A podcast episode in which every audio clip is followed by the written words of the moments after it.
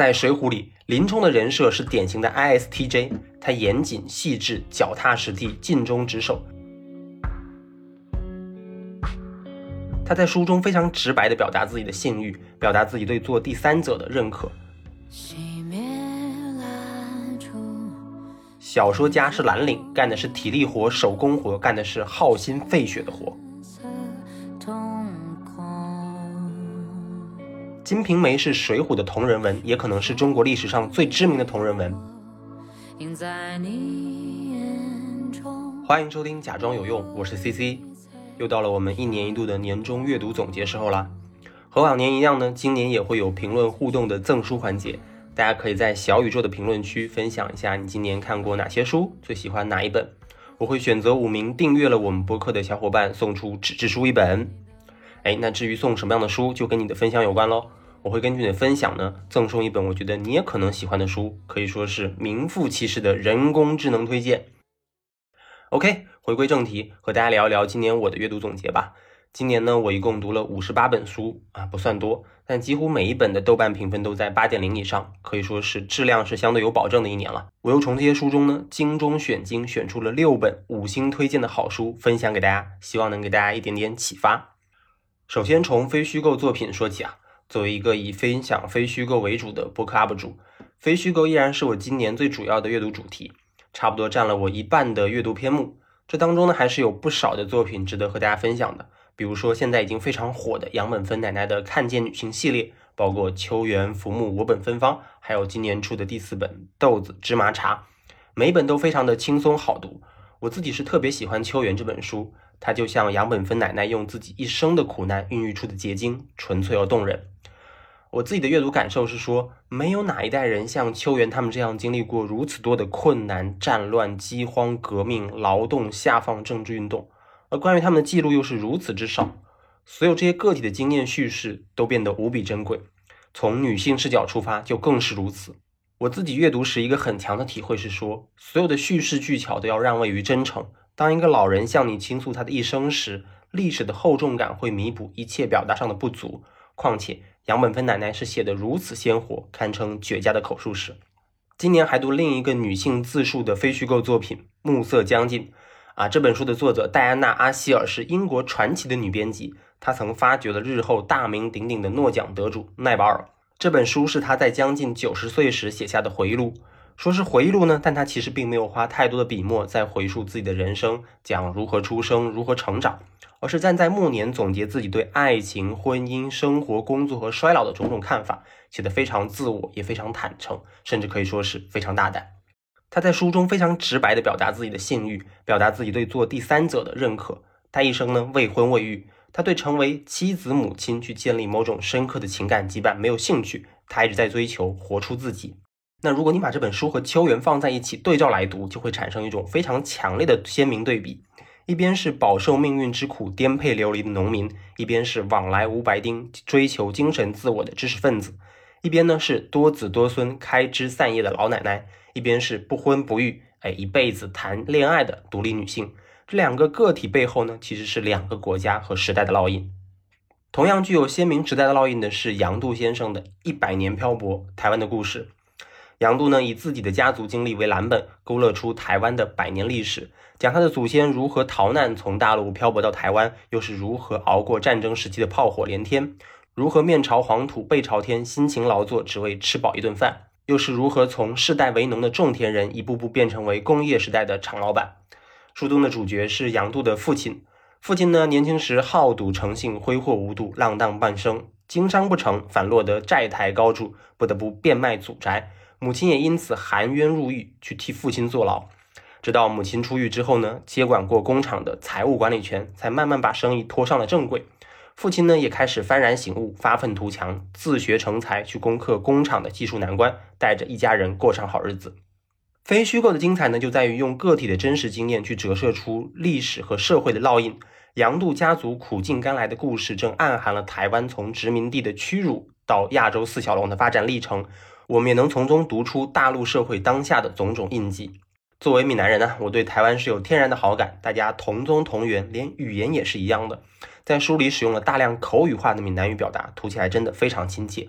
而且这种浪子回头、苦尽甘来的故事，也非常符合我们闽南人爱拼才会赢的叙事审美。如果你也喜欢台湾的历史，不妨一读。好了，上了这么多的前菜之后，终于要引出今年的第一本五星推荐了，《远东冰原上的猫头鹰》。这是我今年读过最好的非虚构作品，没有之一。本书讲述的是作者乔森纳·斯拉特在西伯利亚研究毛腿鱼鸮的故事。毛腿鱼鸮呢是世界上最大的猫头鹰，它的行踪很诡秘，非常难以发现。作者为了能够捕获毛腿鱼鸮去完成他那该死的论文，可谓吃尽了苦头。他不仅要忍受冰天雪地的艰苦环境，还要面对苦苦寻找却一无所获的挫败感。但如果你以为这是一本描绘科考队员在野外怎么样艰苦奋斗的这样励志书，那就大错特错了。这本书的精彩呢，在于斯拉特用一种非常轻松诙谐的语言去描绘了他的科研之旅。尽管有很多的不堪，但他总能苦中作乐，并且用幽默和自嘲去化解的当中的苦涩。我最喜欢的呢，是他自己对同伴的这样一个描述。这些西伯利亚的俄罗斯人呢，有一种天生的幽默感，而且作者又能够用一种恰如其分的语言把这种荒诞记录下来。让整本书妙趣横生。比如我最喜欢的一段是他讲自己作为一个美国人是如何融入到西伯利亚这样一个边陲小村庄的。我给大家念一下：要赢得俄罗斯男人的尊敬，有两种有效方法，一是牛饮伏特加，通过酒后吐真言来建立友情；再有就是面对面蒸桑拿。我从很早以前就放弃了跟俄罗斯男人比拼酒量了，但在当时，我能和最耐蒸的高手一起蒸桑拿。我们脱光衣服。钻进又低又窄的桑拿房，挤坐在短凳上，里面唯一的光源是炉火旁透露出的不均匀的火光，反射在同伴们龇牙咧嘴露出的金牙上。短暂的适应之后，切佩列夫躬身舀起了一勺被浸泡的橡树叶染了色的水，倒在炉子里的石头上，发出嘶嘶声，警告着即将来到的猛烈热浪。热浪穿过房间，沉重安静地落在我们身上。散发出一阵浓郁的自然橡木的香气。这开场的阵仗让舒里克受不住了，他骂了一声，关上门走了。然后又是一勺水，接着一勺，又是一勺。我们静静地坐着，呼吸、期待、放松、忍耐。整个过程中，切佩列夫一直仔细地盯着我，他似乎盼着我在高温面前打退堂鼓，或者在这过程当中犯错出丑。当我赤身裸体冒着蒸汽出来。走到桑拿房冰冷的门廊上时，能感觉到他仍盯着我，大概很惊讶我能坚持这么久，没有叫苦投降吧。如果是一个人，这时候我可能会静静坐着，享受夜的寂静和短暂不惧严寒的感受。但此时我却抓起一把雪，用力搓自己的脸、胸口和脖子。等我搓完，切佩列夫点了点头，表示赞赏。你真是个奇怪的美国人，他说，懂桑拿的美国人。怎么样，是不是很有趣？这本书里还充斥着类似这样的各种各样荒诞幽默的小细节、小故事。那为此我还专门做了一期节目，大家如果有兴趣的话，可以找来听听。不过呢，如果你对鸟类没有太多兴趣，喜欢非虚构，更多的是因为喜欢真实而鲜活的人物，那么下面这本书相信会非常对你的胃口。打开一颗心，哎，这本书是我今年的第二本五星推荐。作者史蒂芬·韦斯塔比是一名从业四十余年的心脏外科医生，他一生参与将近一万两千台手术。我们都听说过那个著名的一万小时定律，而韦斯塔比一万两千台手术足以让他成为这个行业最顶尖的专家。在我看来，一个老医生既是行走的教科书，也是活着的故事书。在他经手的手术当中，有惊心动魄的生死角逐时刻，有冒险一搏的开创时刻，也有无能为力的悲剧时刻。这些时刻都被他细致地记录在这本书当中。在这本书的开篇，也就是韦斯塔比手术生涯的开始，就充满戏剧性。那是他第一次做手术，因为没有人告知他这是病人的二次手术，就导致手术过程当中大出血。第一次手术就遇上这样的紧急情况，难免会有些不知所措。好在呢，护士长和其他的医师都经验非常丰富。用书里的话说，韦斯塔比觉得自己仿佛是一具提线木偶，被几名老艺人操纵着。那好在是有惊无险，韦斯塔比在同事的协助下呢，成功挽回这名病人的生命。惊魂未定的他呢，发现麻醉师和灌醉师已经玩起了象棋，这种生死如戏的巨大反差，在这个时候得到了强烈的体现。韦斯塔比当然没法像那些老医生一样生死看淡，他也没法向家属坦白，哎，是自己的失误让病人承受了本来可以避免的折磨。他反思道：“那一刻，我明白了一件事，对我来说，心脏手术或许会成为每天的工作。”但对病人和家属来说，这是一生才有意思的事，是一场惊心动魄的历程。做医生一定要善待病人。确实，就像阿姆斯特朗说的那样，这是医生的一件小事，却是病人的一件大事。所以在之后的几十年里呢，维斯塔比一直秉承着善待病人的心态治病行医。那也直到退休。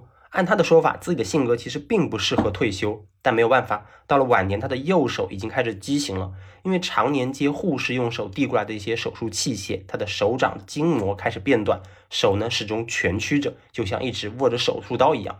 但是他却说，说到破坏力，没有哪种身体疾病能和医院里的官僚体系相比。今天不能手术，明天没有床位，后天护士人手不足，大后天初级医生罢工。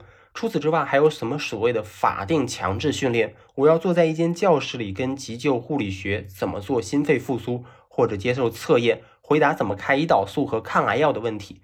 这些在我工作中绝不可能用到的。还要在六十八岁的高龄写什么个人发展计划，纯粹浪费时间。那这种对于官僚体系的无奈啊，在爱丽丝的经历上得到了很好的体现。爱丽丝是布鲁克斯大学日语系的一名学生，她年仅二十一岁。某一天，在和朋友一起去散步的时候呢，突然晕倒，医护人员就用除颤仪，就是我们经常看到那个电击的工具，对他进行了七十多次电击，可是依然没有好转。他的左右心室都发生了衰竭，两侧的肺部呢也因为休克而恶化。他迫切需要一台体外膜肺氧合器，简称叫 ECMO，但在英国呢，只有非常少数的医疗单位才有足够的经费去使用这个 ECMO。韦斯塔比的医院呢，就因为经费不足，所以没法买到这种仪器。摆在他面前的呢，只有两种选择：一是把女孩转送到附近有 ECMO 这样的医院；二是想办法搞一台类似的设备。女孩的身体呢，已经非常的虚弱，不能够忍受再次转移了，所以他们就想尽办法搞来一台 ECMO 设备。那几经周转呢，设备商终于把设备找来，可是为时已晚。肾脏和肝脏虽然恢复了功能，但是大脑呢，因为缺氧而造成了不可逆的损伤。韦斯达比痛心疾首，他说。整个英国没有一支团队像我们这样拥有丰富的经验，在实验室里付出这么多的辛苦，做出这么多重要的发现。然而这一切都不重要，重要的是我们不是一家移植中心，没有资格获得经费。重要的是节约成本，而节约的结果就是死亡。在故事的结尾，韦斯塔比受邀参加这个女孩的毕业典礼，学校决定为她追加一个学位，并颁发了一个特殊的奖项，感谢外科医生挽救学生的这样的英雄举动。在充满欢声笑语的毕业典礼上，韦斯塔比感到无比难过。事情本不应该如此，爱丽丝还如此年轻，她的大学生涯不应该就这样结束。他心如刀割，写道：“离开时我已经垮掉了，好像整个世界都压在肩头。职业几十年，那是我最伤心的一天。”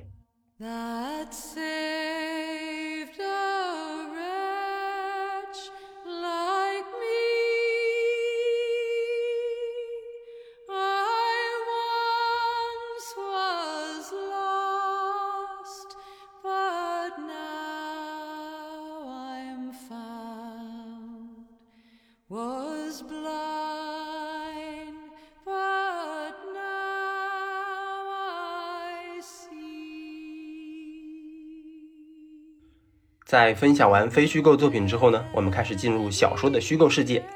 今年读了大量的短篇小说，短篇小说因为篇幅短，读起来没有压力。每天我会在通勤的路上去看，时间也刚刚好。今年我自己特别喜欢九九读书人的这个短经典系列。这套彩虹色的法式软精装非常的漂亮，它不仅颜值能打，质量也很在线。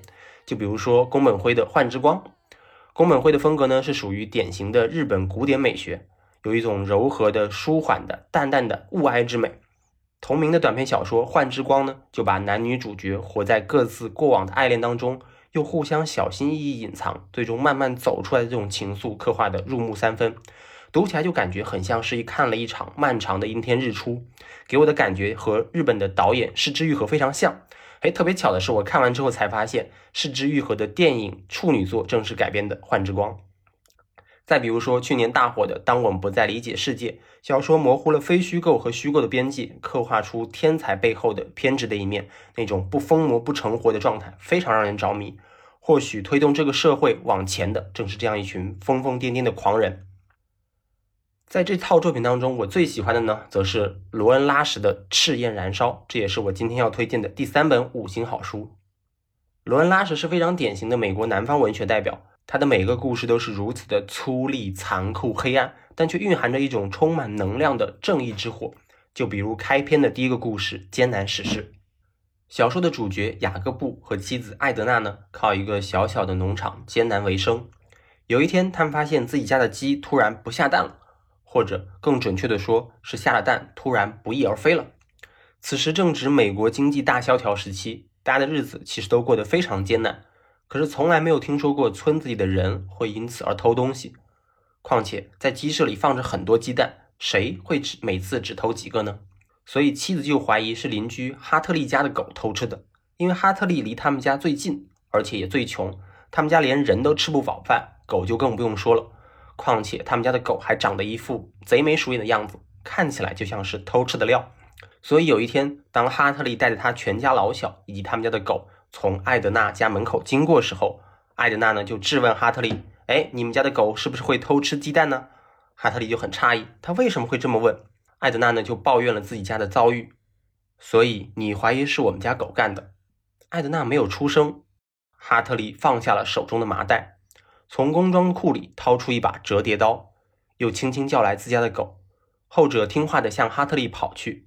哈特利单膝跪下，左手捏住狗的后脖颈，同时用折叠刀抵住狗的喉咙。他的女儿和老婆静静矗立在一旁，面无表情，仿若面团一盘。我不认为是你们家狗偷的鸡蛋，雅各布说。可你并不是百分之百确定，还是有这种可能。哈特利一边说，一边用食指抚摸爱狗的头颅，狗随之抬起了脑袋。雅各布还没来得及回话，刀刃就切开了狗的气管。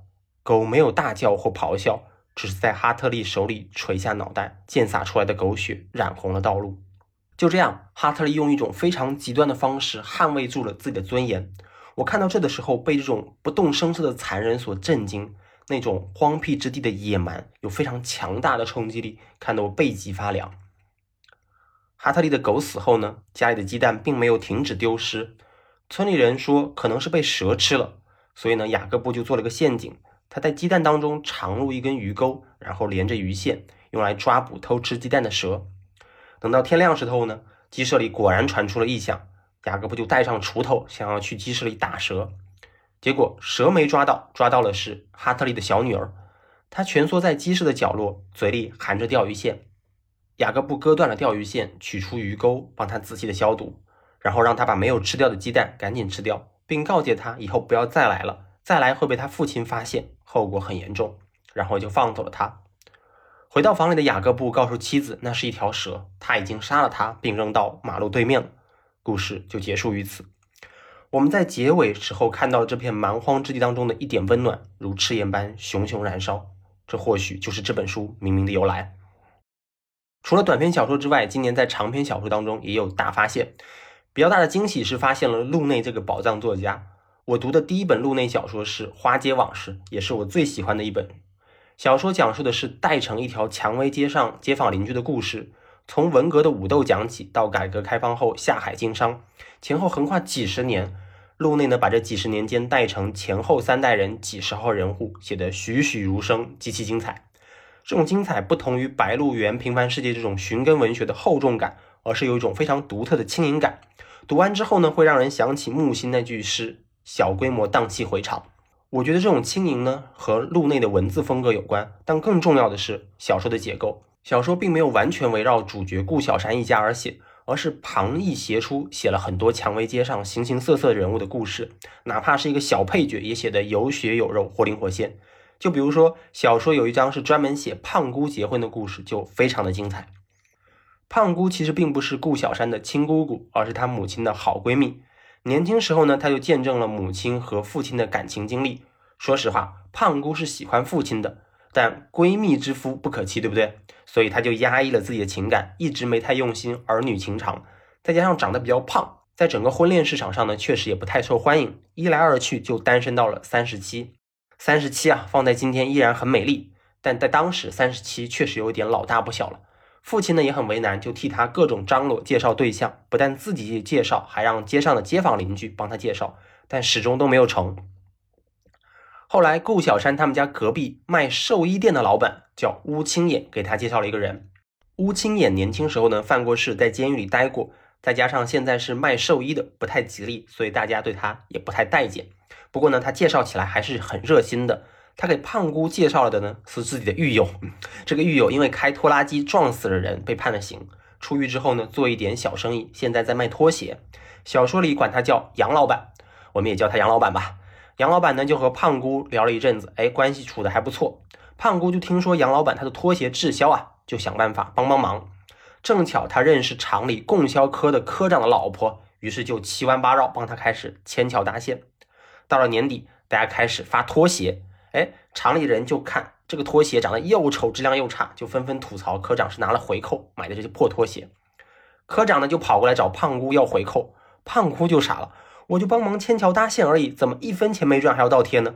科长说：“我不管，人是你介绍的，我不能光占吃回扣的骂名，不占吃回扣的好处。”那胖姑没办法，只能认栽赔了钱。然后胖姑就去找介绍人乌青年理论。胖姑说：“我不管，人是你介绍的，我不能光占相亲的亏，没占相亲的好处。”那乌青年也没办法，就带着胖姑去找这个杨老板要钱。结果没想到钱没要到，还和朋友杨老板翻脸了。那没过多久呢，杨老板就用卖拖鞋挣的钱开了一家鞋店。新店开业当天，乌青眼就从自己的寿衣店里送了个花圈去砸场子，放下狠话说：“哎，要是不把钱还了，就让这个花圈今天用上。”杨老板也是坐过牢的人呐，知道起冲突的后果，所以只能认怂，就把钱乖乖的还了。就这样，乌青眼虎口夺食，把小姑扣的钱呢要了回来。啊，经此一役，两人关系不断升温，最后竟然在一起了。在结婚当天呢，杨老板也使了个坏，又把那个花圈叫人送了过来。哎，乌青眼气得要死啊，提着太刀就是往外追。胖姑一把拦住，胖姑抱着乌青眼的头，在他耳边大声说：“你不要去砍人，我不要你坐牢。这个花圈我收下了，你是卖花圈的，我认了，我认你一直到死。”写的还是非常的感动的。那除了胖姑啊，顾小山的真姑姑、她的小姨、她的姐姐，甚至她暗恋的女生，每一个都是敢爱敢恨的性情中人，都比男性主角更加有魅力。这也是《花街往事》的另一大特色。在读完《花街往事》之后呢，欲罢不能，又一口气读了路内的《追随三部曲》《少年巴比伦》《追随他的旅程》《天使堕落在那里》，每一本书都非常的好看，尤其是第一本《少年巴比伦》，有一种非常明显的王小波气质。一样是讲一个二十岁少年的青葱往事，一样都觉得自己会永远生猛，都在和比自己大的医生姐姐谈恋爱。更重要的是呢，都在用一种玩世不恭的态度去抵抗这个荒诞的社会。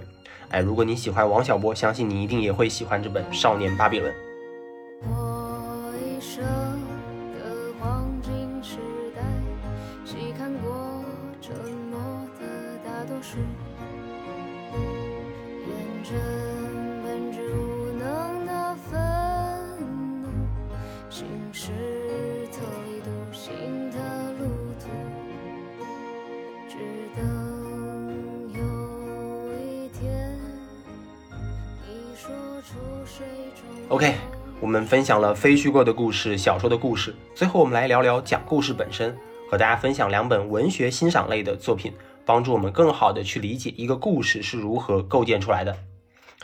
第一本是毕飞宇老师的小说课，这是他在北大、清华、南大、浙大等高校讲授小说写作的这样一个讲稿。我们知道毕飞宇老师本人就是一名非常优秀的小说家，他的小说《推拿》就曾拿过国内小说的最高奖项——茅盾文学奖。那么由他这样一个写小说的内行人来给我们讲写小说这个门道，那是再适合不过了。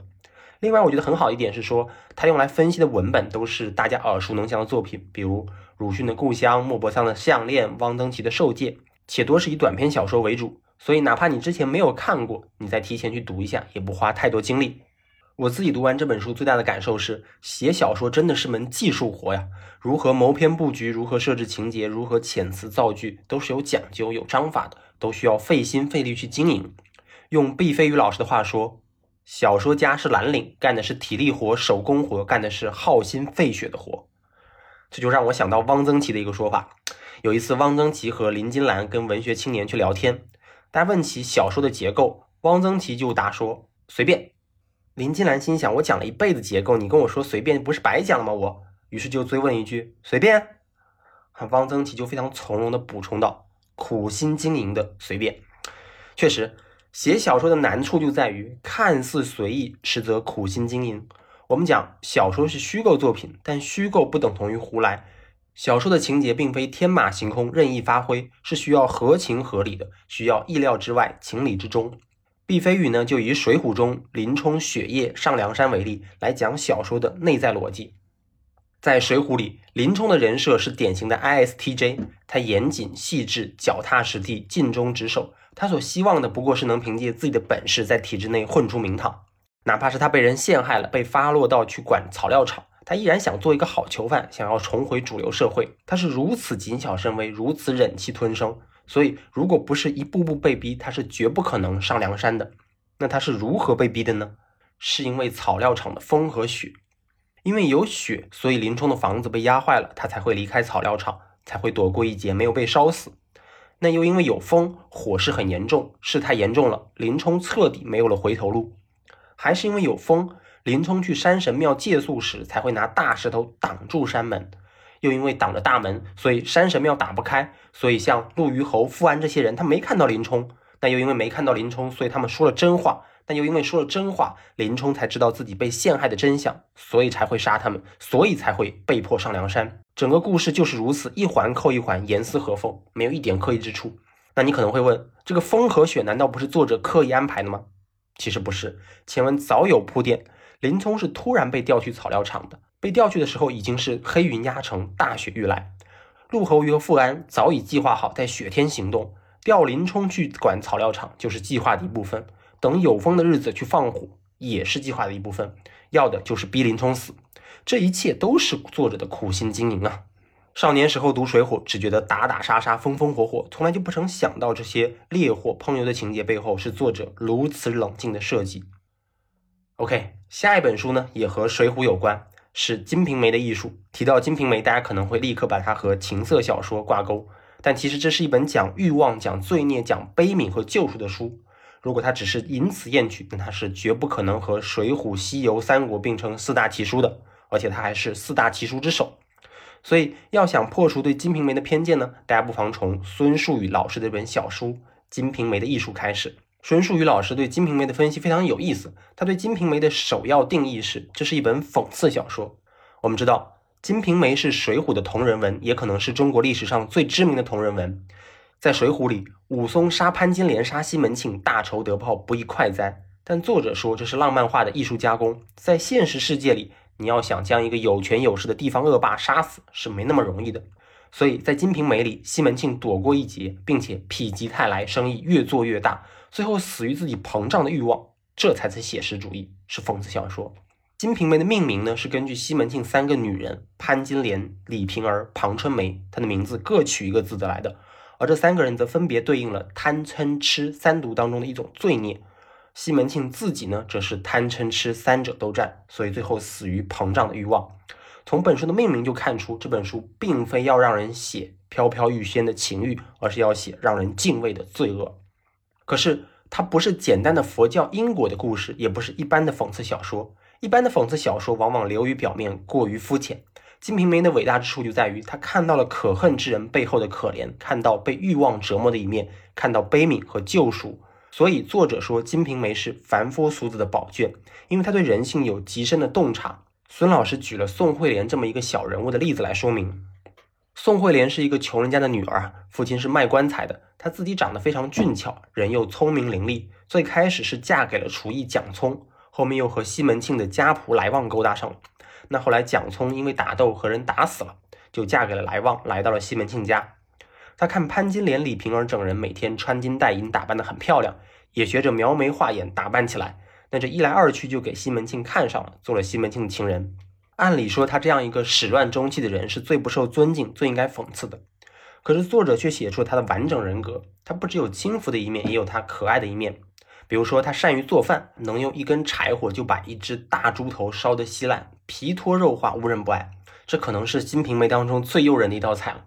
那此外呢，他还喜欢荡秋千，荡得比谁都好。他自己心里估计也有一些傲气，以自己的相貌、厨艺、聪慧，样样不输别人。可为什么别人是主子，自己是奴才？